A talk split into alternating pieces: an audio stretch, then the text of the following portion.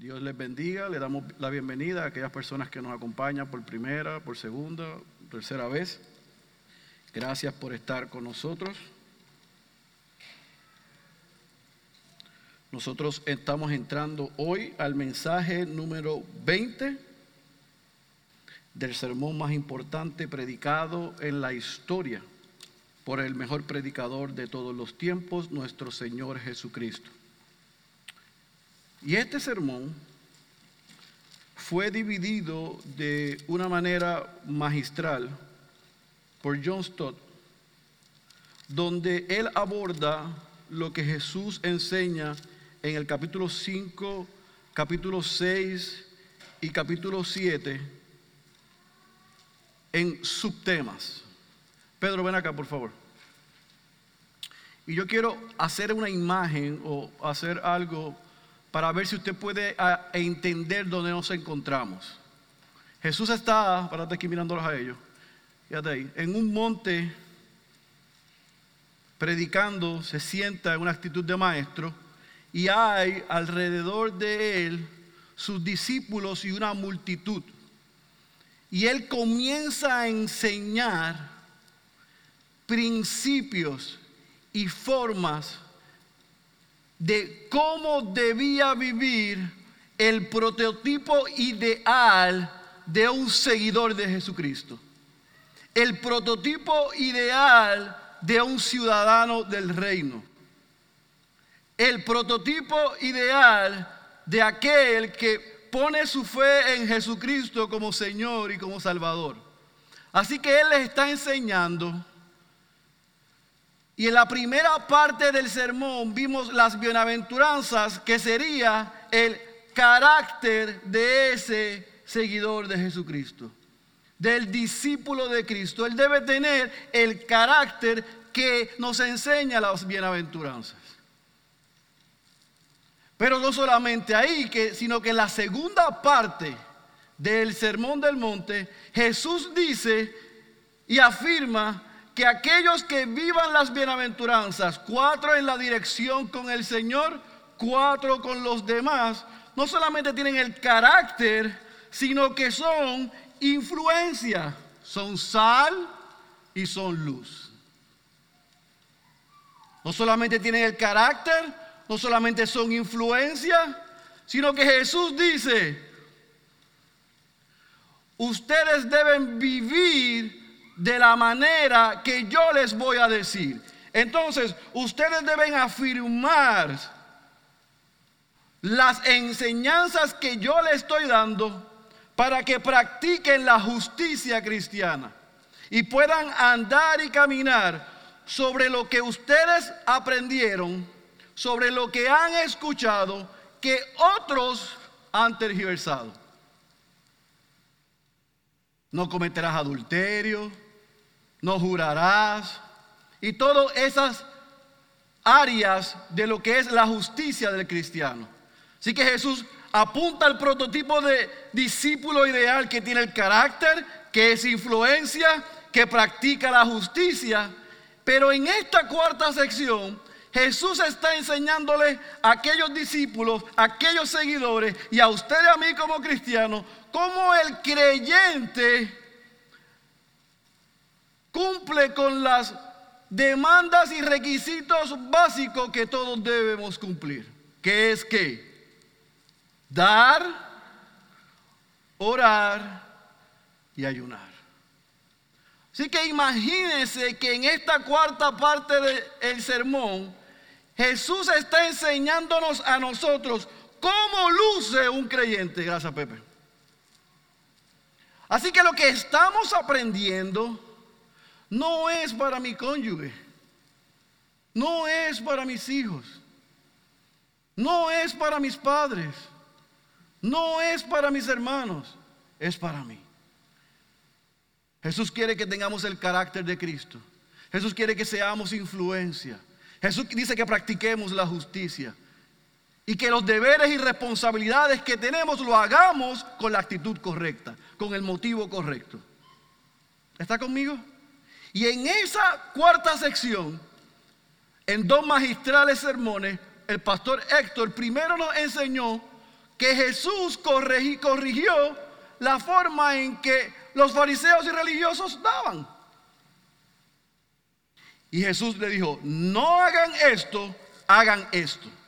Cuando vayan a dar, no den como ellos, den de esta manera. Y la semana pasada, el pastor Marcos nos enseñó muy bien cómo Jesús se sentó allí y le dijo a la multitud, cuando ustedes oren, y él hizo un buen disclaimer y una salvedad, Jesús dio por sentado que aquella gente oraba. En el caso de nosotros, muchos de nosotros no oramos, pero estamos aprendiendo en los miércoles en disciplinas espirituales, pues cuando oremos, no oremos como oran los hipócritas, para ser vistos y aplaudidos por la gente. No oren como oran los paganos, no solamente eh, con palabrería y repetición, sino sin sentido, sin sustancia, sino que como muy bien dijo el pastor Marcos, oremos en lo secreto, orando con fe, sabiendo que el objeto de nuestra oración es Él, no nosotros. Y hoy Jesús lo que hace es que contrasta. Primero dijo, no oren así, ustedes deben orar de la siguiente manera. Así que yo te pido que vayas a tu Biblia, al Evangelio según Mateo, capítulo 6, y hoy vamos a ver el Padre nuestro, la oración del discípulo, la oración modelo. Desde el capítulo 6, Evangelio según Mateo capítulo 6, versículo 9 al versículo 15. Y en lo que usted lo busca, déjeme traer tranquilidad a su vida. Los que estuvieron el miércoles aquí. Nada de lo que vamos a decir y lo que vamos a ver y lo que Jesús nos va a enseñar riñe en lo absoluto con lo que estamos aprendiendo las pasadas dos semanas en la oración, en lo absoluto. La primera semana que vimos la disciplina de la oración, vimos lo que es la oración. La, en la semana pasada el pastor Marco nos enseñó cómo orar y cómo orar específicamente los salmos. Lo que vamos a aprender hoy en el Padre nuestro no riñe ni va en la otra dirección a lo que estamos aprendiendo y lo que seguiremos aprendiendo. Por todo lo contrario, lo que Jesús va a hacer en esta oración que vamos a leer y a estudiar es que nos va a ayudar a nosotros a cuál debe ser nuestra actitud al orar, aún al, orar los salmos, aún al orar la palabra. ¿Con qué actitud nos acercamos a Dios? ¿Estamos claros? Así que, sin más preámbulo, Mateo capítulo 6, versículo 9, versículo 15, si usted está ahí me dice amén. Yo leo, oramos y desempacamos estos versículos. Vosotros pues, orad y subraye esto de esta manera. Padre nuestro que estás en los cielos, santificado sea tu nombre. Venga a tu reino, hágase tu voluntad, así en la tierra como en el cielo. Danos hoy el pan nuestro de cada día y perdónanos nuestras deudas, como también nosotros hemos perdonado a nuestros deudores y no nos metas en tentación, mas líbranos del mal, porque tuyo es el reino y el poder y la gloria para siempre, jamás. Amén. Porque si perdonáis a los hombres sus transgresiones, también vuestro Padre Celestial os perdonará a vosotros. Pero si no perdonáis a los hombres, tampoco vuestro Padre perdonará vuestras transgresiones. Oramos. Padre, yo soy incapaz en mi fuerza y en mi habilidad y en mi capacidad de poder explicar el texto a la altura que lo merece. Pero como yo descanso en el poder de tu palabra y en el poder de tu Espíritu Santo que mora en nosotros, yo te pido que mientras yo hago mi mejor esfuerzo en explicar el texto, tú lo apliques a los corazones de cada uno de mis hermanos y aún salves a los perdidos. Esa es mi oración en el nombre de Jesús. Amén, amén, amén.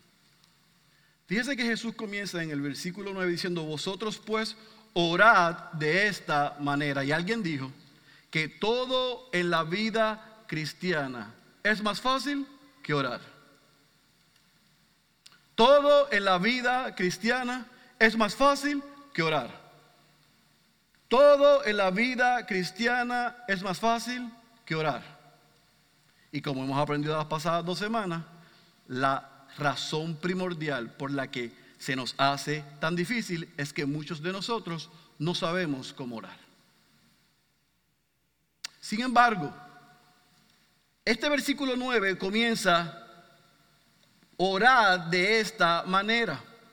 El pastor Marcos al inicio escogió Lucas capítulo 11, y es una porción donde Jesús vuelve a enseñar y a dictar lo mismo que estaba haciendo al comienzo de su ministerio en aquel monte.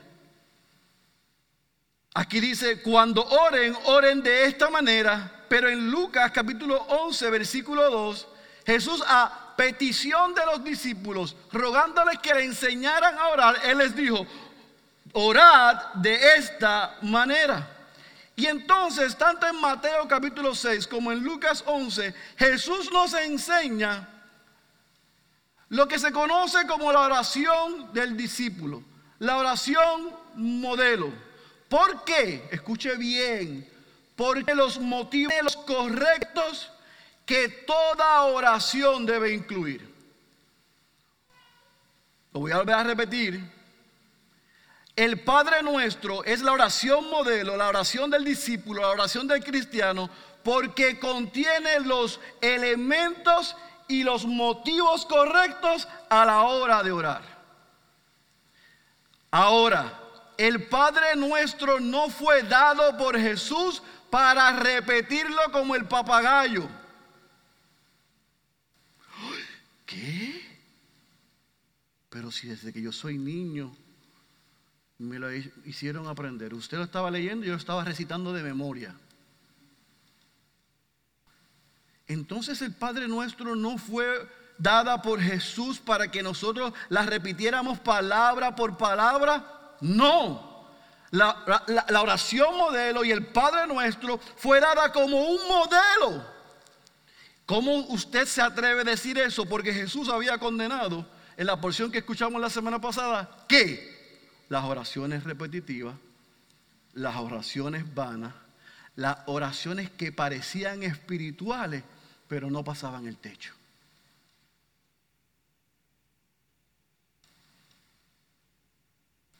Así que esta oración que Jesús está enseñando en aquel monte y, repite nuevamente a los discípulos cuando ella le pide que le enseñen a orar, contiene los motivos y los elementos correctos a la hora de nosotros orar para que no seamos como los hipócritas y como los paganos. Esa es la gran diferencia. Que no oremos para ser vistos y aplaudidos y que no oremos con vanas repeticiones y fluffy sin sentido, vacío. Esta oración no es una oración centrada en el hombre, es centrada en Dios. Por lo tanto, el Padre nuestro nos enseña que el motivo y el objeto de nuestra oración es Dios. No es llorar para que la gente me aplaude y diga, ¿qué clase de elocuencia tiene ese varón de Dios?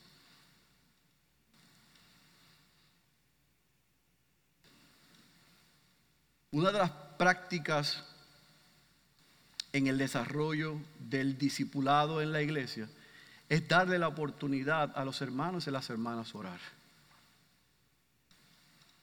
Y Dios ha dotado a algunos y algunas con elocuencia. Hay gente que nació hablando. Las palabras fluyen con facilidad. Y muchos de nosotros al escucharlos tendemos a pensar, wow, qué espiritual. Yo no, a mí que no me manden a orar. Porque si yo me comparo con María, yo no oro así. Esa es una mujer de Dios. No te de María Isabel, fue que el nombre que me vino a la mente. Eso es una mujer de Dios. O José, y no es Jay. Qué hombre de Dios, qué elocuencia. Nosotros tendemos a confundir elocuencia con espiritualidad, elocuencia con profundidad, elocuencia con una oración centrada en Dios. Aquí lo que Jesús está apuntando, tanto en el dar, en el orar y en el ayunar que veremos la semana que viene, es el motivo, es el corazón, es las razones. ¿Lo haces para que te aplaudan, te reconozcan y digan que es espiritual? ¿O lo haces porque has recibido y por lo que has recibido tú das? ¿Está conmigo? Así que Jesús comienza diciendo, oren de esta manera. Escuchen lo que yo les voy a enseñar. Vean los elementos y los motivos y oren así. Así que en, el en la parte baja del versículo 9 y en el versículo 10, Jesús entonces comienza la oración diciendo, Padre nuestro que estás en los cielos, santificado sea tu nombre, venga tu reino, hágase tu voluntad, así en la tierra como en el cielo. El primer elemento y motivo que debe tener toda oración es un reconocimiento de la soberanía de Dios. Al yo comenzar a orar, otra vez no riñe cuando yo abra el salmo, porque en el salmo normalmente vemos esa actitud del salmista, reconociendo que Dios es soberano, reconociendo la soberanía de Dios. Pero es interesante, porque en esta oración Jesús dice, oren seguidores míos, oren discípulos míos, oren creyentes al Padre. O sea, como posición de hijos. Padre nuestro. Esa expresión es una expresión que era casi foránea a los judíos de aquella época, porque ellos no le oraban a Dios como Padre. Ellos preferían dirigirse a Dios en términos de trascendencia, de majestad, del omnipotente, el todopoderoso. Pero pocos le decían Padre. Y Jesús retoma la importancia y lo vimos en la porción que predicó el pastor Héctor, que él comienza diciendo, de esa manera, cuando ores al Padre, cuando des, cuando ayunes, es en la relación de hijo que tú tienes con el Padre. Ahora sí voy con lo que quizás es difícil para algunos.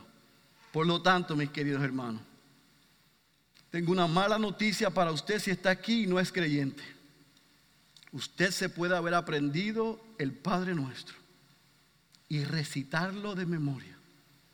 Pero si usted no ha nacido de nuevo, si usted no se ha arrepentido de sus pecados, ha puesto su fe en el Dios encarnado que vivió, murió y resucitó y tomó tu lugar y mi lugar y, e hizo posible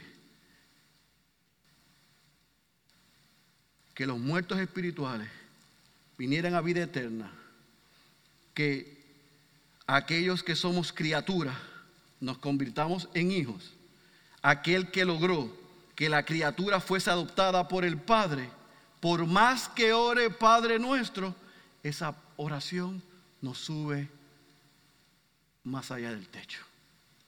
Porque los únicos que podemos orar, Padre nuestro, Abba Padre, como dice Pablo más adelante, somos aquellos que hemos creído en Cristo como Señor y como Salvador y que por mediante de su sacrificio hizo posible que Dios nos adoptara como hijos. Escuche bien, querido hermano, yo lo digo con todo el respeto si una persona no ha puesto su fe en Cristo como Señor y Salvador y ama lo que Dios ama y odia lo que Dios ama y es una persona que da frutos de que ha nacido de nuevo, su oración no sube el techo. No puede llamar a Dios Padre. Jesús dice, cuando oren, todo creyente puede acercarse a Dios como Padre. O sea, a Él y solo a Él van dirigidas nuestras oraciones. Así que el primer principio que Jesús enseña es adoración al Padre, pero no solamente como Padre, sino dice en el versículo 9 parte baja, santificado sea tu nombre. Un reconocimiento de que Dios es santo, de que es rey, que es separado. El creyente ora en reverencia a Dios como Padre, pero también como Señor y como dueño y pastor de todo. reconocimiento de que es mi Padre si soy cristiano, reconocimiento de que es santo, de que es rey, de que es dueño. Y número tres, versículo 10. Venga tu reino, hágase tu voluntad, aquí como allá.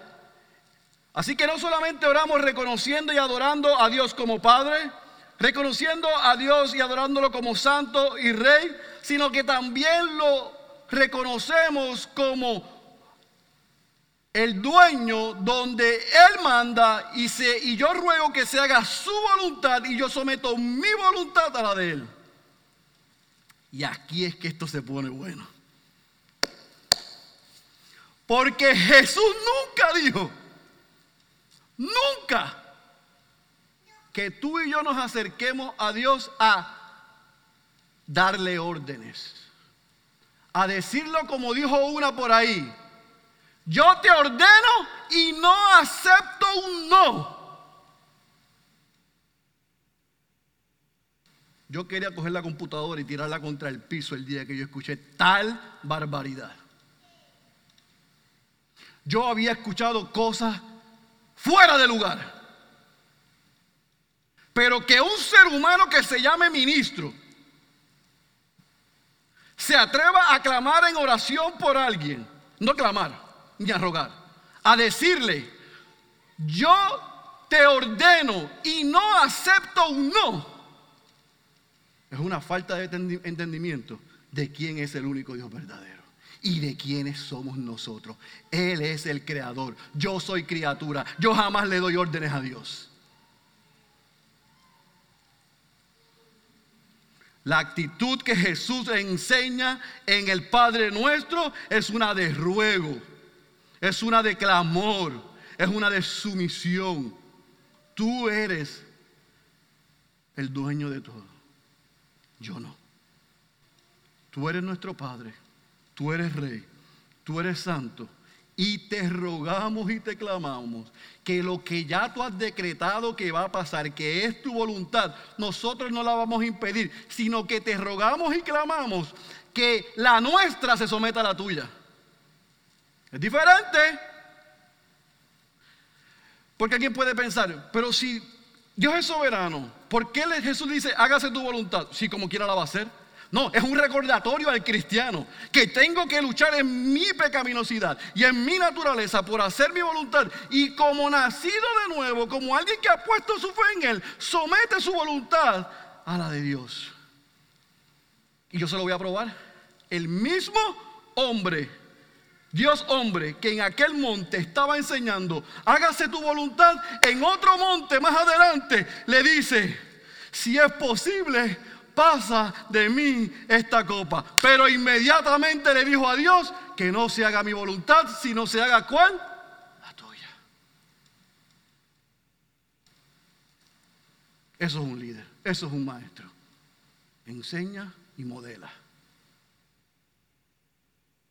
Oren así. Y stay, stay tuned. Porque próximamente ustedes van a escuchar que yo en otro monte le voy a decir a Dios que si es posible, haga lo que yo quiero, Jesús hombre. Pero inmediatamente le voy a decir, no se haga lo que yo quiero, sino que someto mi voluntad a la tuya.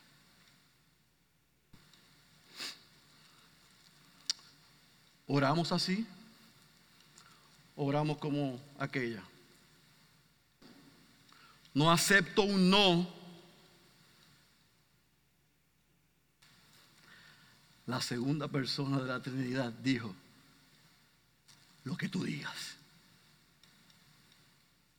Yo en mi humanidad quisiera otra cosa, pero lo que tú digas. ¿Está conmigo, iglesia? Se fue. Orad de esta manera. No oren como los hipócritas, no oren como los paganos, oren en su cuarto oscuro, en los secretos, de esta manera. Padre, nos podemos acercar con confianza porque tú eres nuestro Padre. Tú eres santo, eres rey, eres separado. Y nosotros te rogamos que se haga lo que tú quieres, no lo que nosotros queremos. Y de ahí Jesús enseña el próximo elemento y el próximo motivo que debe tener toda oración. Número dos o número tres en este caso, provisión. Vamos de la reverencia a Dios por quien es Él, nuestro, nuestro Padre. Vamos, después de haber reconocido que Él es santo, que Él es rey, después de someter nuestra voluntad nuestros planes y nuestros propósitos a sus planes, su voluntad y sus propósitos. Y de ahí entonces podemos acercarnos a Él en confianza porque es nuestro Padre a pedirle por provisión. Provisión física. Versículo 11. Danos hoy el pan nuestro de cada día y perdónanos, versículo 12, nuestras deudas como también nosotros hemos perdonado a nuestros deudores. Versículo 13, parte arriba. Y no nos metas en tentación, mas líbranos del mal. Así que el versículo 11 al versículo 13, después de reconocer a Dios como Padre, como Santo, como Rey y de hacer una declaración de que yo como creyente, como seguidor de Cristo y como discípulo someto mi voluntad a la de Él, entonces le ruego por provisión física. Y fíjense que en el versículo, 10, eh, versículo 11 dice, danos hoy el pan nuestro de cada día. Eso era un vocabulario que aquella gente podía entender, que aquella época se podía entender, porque no había Walmart ni Supermax, ni había un freezer, ni las lacenas de nosotros. Aquel pueblo tenía que ir diariamente a buscar su alimento. Y Él les está diciendo, el creyente, el seguidor mío, el ciudadano del reino, cuando se acerca al Padre, reconociendo que es santo y que somete su voluntad a la de Él, puede estar seguro que se puede acercar a pedir la provisión física que necesita para hoy. Porque Dios la va a dar. No la que yo quiero, sino la que yo necesito.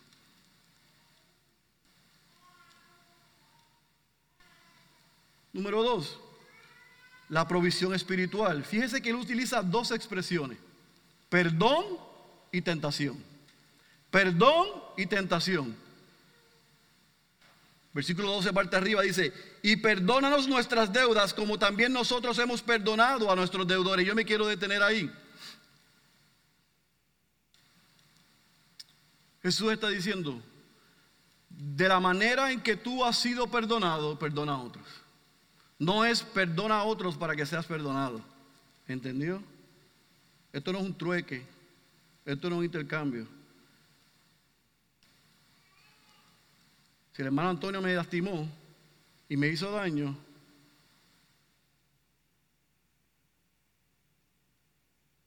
yo no lo voy a perdonar para tener crédito. No, yo lo perdono porque yo he sido perdonado. Y no voy a perdonarlo para manipularlo, para sacarlo en cara o por si Paco después me hace algo, yo decirle a Dios, bueno, como yo perdoné a Antonio, entonces yo a este no lo quiero perdonar. O si Paco algo me hizo algo a mí, no, yo a este no lo voy a perdonar. Jesús dice, perdona como ha sido perdonado. Perdona y perdona a otros. Perdona porque ha sido perdonado. Y no solamente eso. En la parte baja dice, en, versículo, la parte de arriba del capítulo del versículo 13, dice, y déjeme eh, aclarar cuando dice, debemos rogar a Dios que nos provea protección contra el pecado, contra la tentación. El no nos metas en pecado no contradice en lo absoluto lo que dice Santiago, porque Dios no tienta a nadie, sino que de nuestra propia concupiscencia es que nosotros somos tentados. Lo que Jesús está diciendo es, ora para que Dios te provea protección y te cuide para que no caigas en el pecado. Es que esto se ha sacado hasta de mal de contexto. Entonces, no, Santiago dice eso, no, pero recuerden que Jesús dijo dos veces que oremos para que no nos metas en tentación. Para que no caigamos en tentación. Para que Él nos proteja, para que Él nos guarde, para que Él nos cuide. ¿Estamos claros? Oramos al Dios Padre. reconociendo que es rey y que Él es santo. Oramos sometiendo nuestra voluntad a Él. Oramos pidiéndole provisión física diariamente. Él sabe nuestras necesidades y nosotros somos sus hijos. Y vamos a ver más adelante que Jesús abunda sobre esto. Si los pajarillos no se preocupan por qué comer o dónde dormir, ¿por qué rayos ustedes se preocupan por eso? ¿Por qué? Si nuestro Padre sabe todo lo que ustedes necesitan. Aquí está diciendo, oramos confiados de que Él nos va a proveer lo que necesitamos, no un Tesla del 2022. Pastor, porque estoy a pie y necesito un carro. Lo que necesitamos. Lo que necesitamos. Y le rogamos que nos guarde de tentación y que de la misma manera que nos ha perdonado, nosotros perdonemos a otros. ¿Estamos claros? Y así entonces Jesús cierra. Mira qué sencillo. Al Dios Padre, reconociendo que Él es santo y merece reverencia. No, tú sabes, ¿cómo es que dicen aquí? Vamos a orarle a Chuito.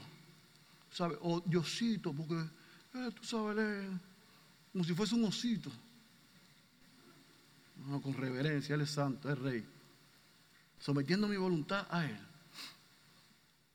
Reconociendo que de Él viene la provisión física reconociendo que Él es capaz de cuidarme del pecado y que me invita a que el perdón que yo recibí lo dé sin retener nada.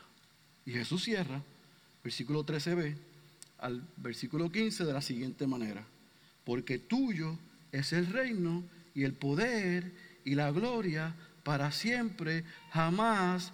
Amén. Y me voy a parar ahí. Jesús termina con una doxología, o sea, con una expresión de alabanza a Dios, doxa gloria. Jesús dice, cada vez que tú finalices de orar, luego de reconocer que Dios es soberano, de que Él es tu Padre, de que Él es Rey, de que Él es santo, de someter tu voluntad a Él, de rogar por tus necesidades diarias, de pedirle que te recuerde que has sido perdonado y perdonar a otros y pedirle por protección y que te guarde de la tentación y del pecado, tú das gracias. Porque él es, de Él es el reino, de Él es el poder y de Él la gloria para siempre. Entonces, aun cuando nos acercamos a los salmos y los leemos como practicamos y vamos a practicar este miércoles otra vez, cuando nosotros nos acercamos podemos comenzar ese salmo diciéndole, Padre, Dios, tú eres nuestro Padre, tú eres santo. Y al menos con la actitud. Y leemos el Salmo en nuestro corazón deseando someter nuestra voluntad a la voluntad de Él. Y ese salmo lo leemos en voz alta y lo personalizamos pidiéndole la provisión diaria. Y leemos ese salmo y lo personalizamos y lo aplicamos a nosotros pidiéndolo que nos ayude a perdonar a otros como hemos sido perdonados. Y leemos ese salmo, esa porción de la escritura, rogándole a Él que nos guarde de pecado. Y cuando terminemos de orar ese salmo esa porción de la escritura, oramos dándole gracias y reconociendo que de Él es el reino, el poder y la gloria para siempre. Así que la primera parte y el cierre de esta oración, Jesús está enseñando a que cada oración del cristiano debe terminar con alabanza y gratitud. Toda. No con demanda, no con orden. Señor, tú sabes, yo tengo esto para el viernes, así que apúrate. No, te puedes rogar es en alabanza. Tú sabes, yo no. Pero después de eso, mire lo que dice el versículo 14 y 15. Porque si perdonáis a los hombres sus transgresiones, también vuestro Padre Celestial os perdonará a vosotros. Pero si no perdonáis a los hombres, tampoco vuestro Padre perdonará vuestras transgresiones. Jesús está haciendo una promesa después de cerrar esta oración. Perdona porque has sido perdonado. Perdona porque tú has recibido perdón. Ahora, yo no perdono otra vez y lo que está diciendo Jesús, eh, Jesús está diciendo aquí, no quiere decir en lo absoluto, mi querido hermano, que el perdón que se está refiriendo aquí es el perdón de nuestros pecados y para salvación. O sea, yo tengo que perdonar para yo ser salvo. No, porque yo soy salvo, yo debo perdonar. Porque yo he sido perdonado. Una evidencia de que yo he sido perdonado, dice Jesús, es perdonar a otros. Al que se le ha mostrado misericordia, se supone que muestre misericordia. Y ya. Y ahí cierra Jesús esta segunda aclaración de cuál es la responsabilidad del creyente, de un hombre piadoso, de un hombre godly, de una mujer que, eh, tiene el, eh, el, carácter de Cristo, que influencia, que practica la justicia en sus responsabilidades de dar, en sus responsabilidades de orar y en sus responsabilidades de ayunar, lo hace con el motivo correcto, ubicado en quién es el objeto, que es Dios. Mira cómo lo dice el pastor John MacArthur, que yo creo que resume esta oración de una manera magistral. El beneficio inicial de esta oración es la manera en que exhibe la relación del creyente con Dios. Padre nuestro muestra la relación del Padre con el Hijo. Santificado sea tu nombre, la de la deidad con el adorador. Venga tu reino, la del soberano con el sujeto. Sea hecha tu voluntad escuche bien, la del amo con el sirviente, el pan nuestro de cada día, dánoslo hoy, la del benefactor con el beneficiario, perdónanos nuestras deudas, la del salvador con el pecador, y no nos metas en tentación, la de guía, la del guía con el peregrino. Está resumido. Podemos recoger las ofrendas y nos podemos ir. Él siempre lo dice mejor que yo. Ahí está. Eso es. En síntesis, querido hermano, el Padre nuestro es la oración modelo que todo seguidor de Cristo debe entender porque se trata de la relación correcta del Hijo con el Padre. Él es el dueño, yo no. Él es capaz, yo no. Él tiene la respuesta, yo no. Él es sabio, yo no. Él tiene la guía y yo no, por lo tanto yo me acerco a Él por los méritos de Cristo, que es el que hizo posible esta relación en confianza y seguridad de que lo que Él quiere lo va a hacer. Eso es todo. Así que yo puedo leer el Padre Nuestro o memorizarme el Padre Nuestro. Sí, bueno, casi todos lo memorizamos.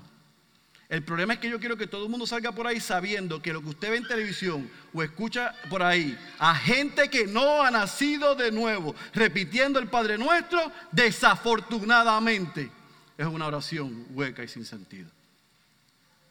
Porque están llamando Padre a quien no es su Padre.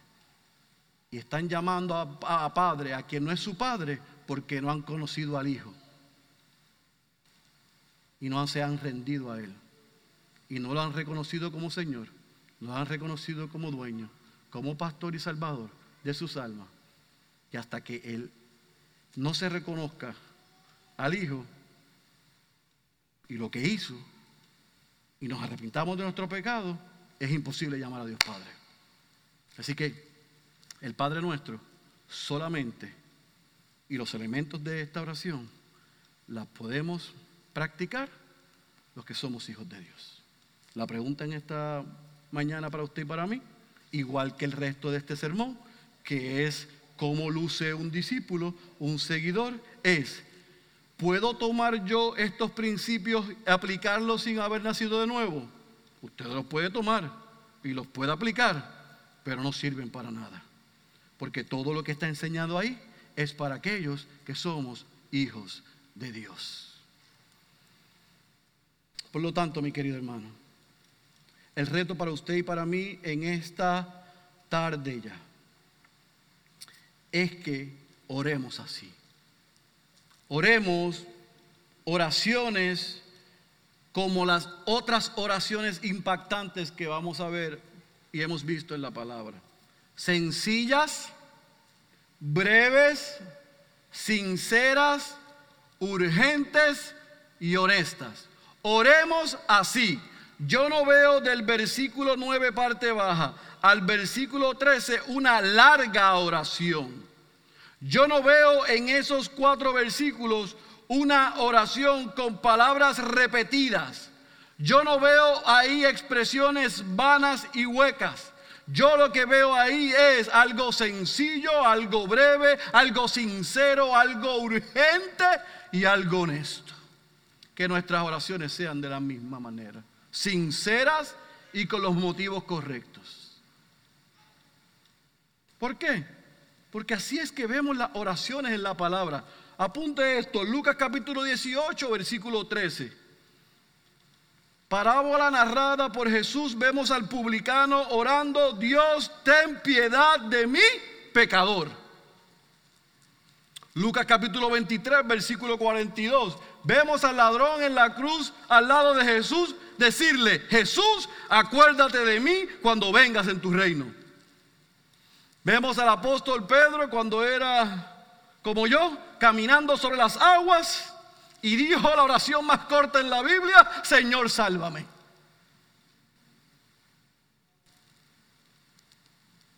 Breve, sencillo, sincero, urgente y honesto. Señor, sálvame.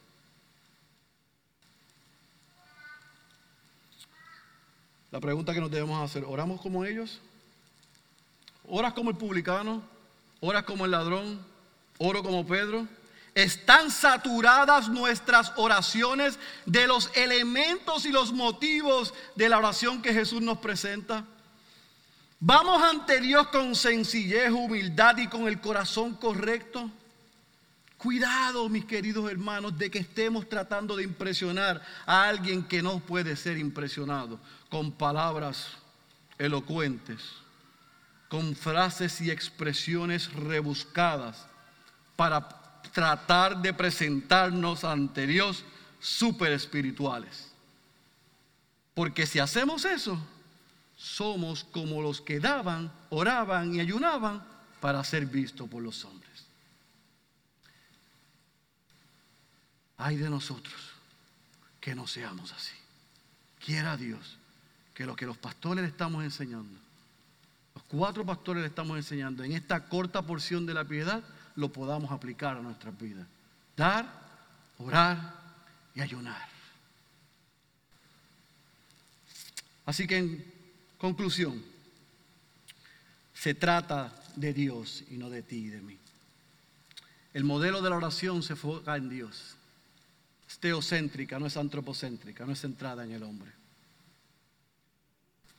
Si usted quiere aplicar el mensaje de hoy, si usted quiere venir el miércoles a seguir explorando los salmos y cómo aprender a leer, a, orar esos salmos y otras porciones de la palabra, vengamos dispuestos a enfocarnos en Dios, en su persona, en su carácter, en sus atributos y en sus obras. Entonces cuando nos acercamos en oración, es una oración con urgencia, honesta humilde, sencilla, pero contundente, porque está enfocada en Dios, no en el hombre. Si usted y yo queremos evitar que nuestras oraciones sean como los hipócritas los paganos, venga el miércoles, le vamos a enseñar. Si quiere dejar de orar mecánicamente, venga los miércoles, que les vamos a enseñar. Pero venga el miércoles o no venga el miércoles, apréndase esto. Ore enfocándose en Dios y no en nosotros mismos. No abra la boca ni lea la palabra para orarla para que Dios le dé lo que usted quiera, sino para acercarnos como Padre, sabiendo que Él es soberano, que Él es rey, que Él es dueño, y someter nuestra voluntad pidiéndole por la provisión que Él sabe que necesitamos diariamente y por su protección y cuidado. Y cerramos el salmo o la porción que leemos dando gracias porque sabemos que Él escucha la oración de sus hijos y provee lo que nosotros necesitamos. Así que mi querido hermano, el Padre nuestro, la oración del discípulo y la oración modelo no es muy diferente a las otras oraciones que vemos en el Nuevo Testamento. Porque esa oración, igual que las oraciones que hemos visto y que seguiremos viendo, se tratan sobre la gloria de Dios, no se tratan del hombre. Así que si tú eres cristiano o cristiana, ora al Padre hoy o desde hoy con seguridad de que tú eres su hijo o su hija, de que Él te ama. Pero ve a Él con reverencia, porque Él es rey, Él es dueño y Él es Señor. Ve en sujeción, sometiendo tu voluntad y la mía a su voluntad. Ve en ruego, pidiendo por su provisión física y espiritual. Y cierra tu oración dándole gracias, porque de Él es el reino, el poder y la gloria para siempre. Si tú no eres cristiano, tengo que repetirte algo que es una triste verdad. ¿Has podido ver que no puedes orar a Dios como padre si no eres su hijo o su hija? porque esa oración no es escuchada.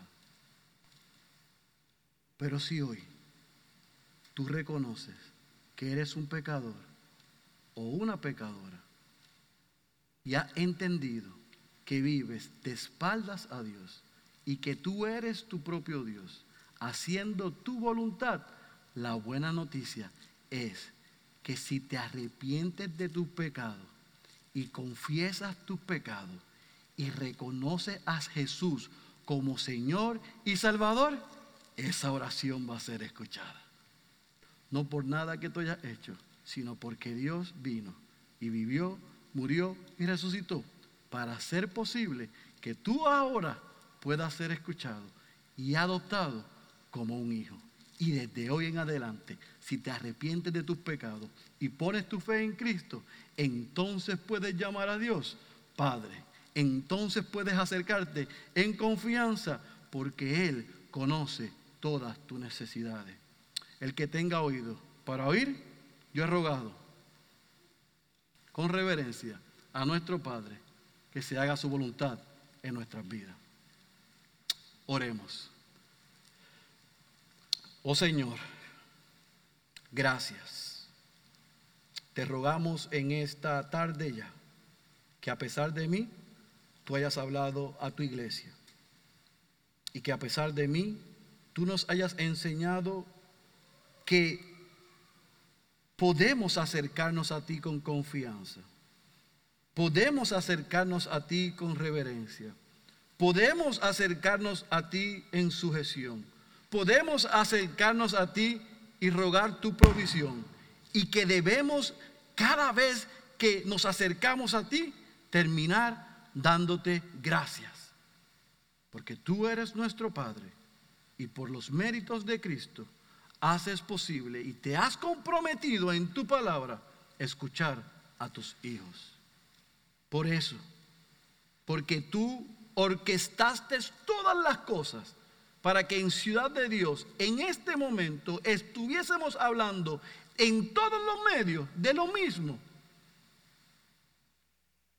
Ayúdanos a que estos principios que estamos aprendiendo los comencemos a poner en práctica y que seamos una iglesia que ora y que depende completamente de ti.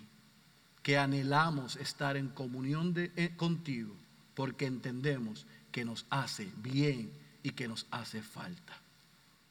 De la misma manera te rogamos por aquellos que están aquí, que no son tus hijos, y no son tus hijas.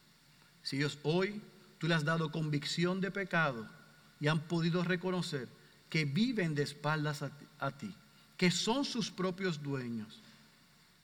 Si tú le has quitado la venda de sus ojos y le has dado un corazón, dale la fe para que ellos puedan responder en arrepentimiento, reconocer que son pecadores y poner su fe en Cristo como Señor y Salvador, sabiendo que cuando tú nos adoptas, entonces podemos clamar, Padre nuestro, confiado de que tú escuchas a tus hijos. Haz tu obra en medio nuestro. Esa es nuestra oración en el nombre poderoso de Jesús. Amén. Amén.